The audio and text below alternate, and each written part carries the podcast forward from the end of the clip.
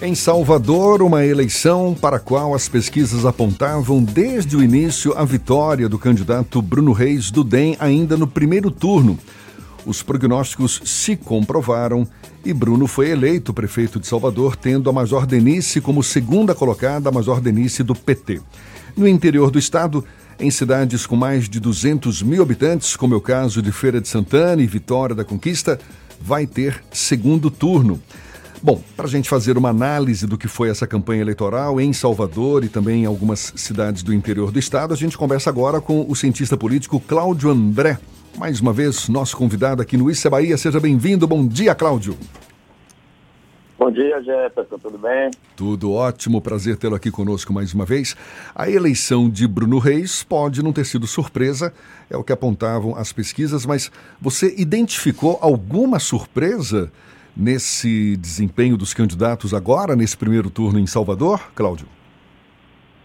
Jefferson, eu vejo que, aqui, ah, de fato, as pesquisas conseguiram apontar um resultado que se comprovou nas urnas, né?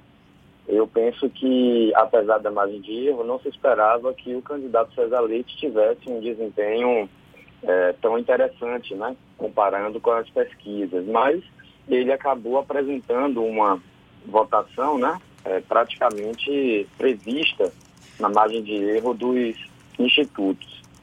Eu vejo que não há muita surpresa, né, é, em relação ao que foi colocado ali. Eu vejo que o desempenho da Major Benice foi é, um pouco acima do esperado. Isso é, é, compreensível que na reta final, quando você tem uma candidata né, em curva de crescimento, a tendência é que, é de fato, esse crescimento seja é, continuado até o dia das eleições. Então, o resultado foi previsível, né, diante do que a gente já estava acompanhando nas pesquisas. O, o fator governismo né, e, o fator e o outro fator de continuidade pesaram né, é, a, a, favoravelmente a Bruno Reis, sobretudo porque foi uma eleição plebiscitária, né, de continuidade do seu governo e também porque a, a pandemia, Jefferson, impactou na visão do eleitorado em relação aos prefeitos, né? A gente percebeu isso em várias cidades da Bahia do Brasil em que é, é, quem tinha mandato, né, quem estava à frente da prefeitura, e no caso do, do Bruno Reis, né, como vice-prefeito, teve um julgamento nas urnas com base nesse período de pandemia.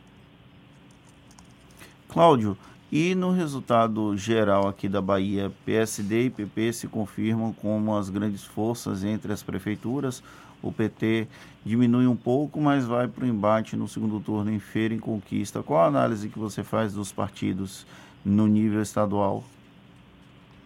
Bom dia, Fernando. São duas dimensões de análise. Né? Primeiro, o total de prefeitos eleitos por partido. Então, eu ainda não tenho aqui os dados totalizados né, dos 417 municípios, mas dá para perceber que o PSD já tem 105, o PP 86, o DEM 37 e o PT 32. Estas quatro forças né, colocadas aí, é, de fato, é, apresentam um equilíbrio político muito acentuado em relação à política baiana. Né? Isso daí é importante a gente destacar até porque é, é, era algo já previsível esse crescimento do PT e do PSB e se esperava um desempenho melhor do PT. A segunda dimensão de análise é essa que, que eu faço em relação aos 20 maiores municípios da Bahia, né? em população e PIB per capita. Então a situação ficou que o DEM foi muito bem, né? assim como o PT e o PSB, o DEM já conseguiu é, é, cinco, seis prefeituras, né, é, destas 20, inclusive em cidades é, com porte populacional, né, como muito grande, como Salvador, né, Camaçari, Teixeira de Freitas, Barreiras, né, é, Eunápolis e Guanambi. É, há também né, uma expectativa quanto como vai ficar a força do PT nesse processo, porque o partido ganhou em Lauro de Freitas, é a única cidade em que o partido conseguiu, né, das 20. No entanto, é, o partido foi no segundo turno em Feira de Santana e Vitória da Conquista. E aí a gente está falando de duas cidades importantíssimas é, para a Bahia, né? do ponto de vista do tamanho do eleitorado e da população. Então, o equilíbrio foi muito bem colocado. O DEM, o DEM conseguiu esse desempenho praticamente repetindo né, o mapa eleitoral nos 20 maiores municípios obtidos lá em 2016. O PSD também ganhou Itabuna, né, ganhou Ilhéus, Alagoinhas, Paulo Afonso. O PP conseguiu Valença, Candeias, né, Jequié.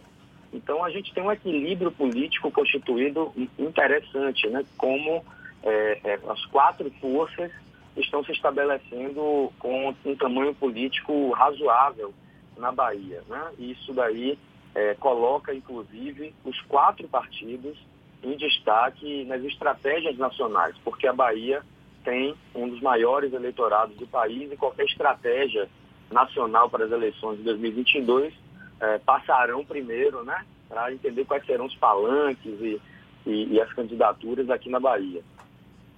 Cláudio Ambré, cientista político, suas análises sempre muito bem-vindas aqui no Issa Bahia. Muito obrigado pela sua participação. Bom dia e até uma próxima, Cláudio. Um abraço, bom dia Jefferson, Fernando. Grande abraço aos ouvintes da Tarde FM.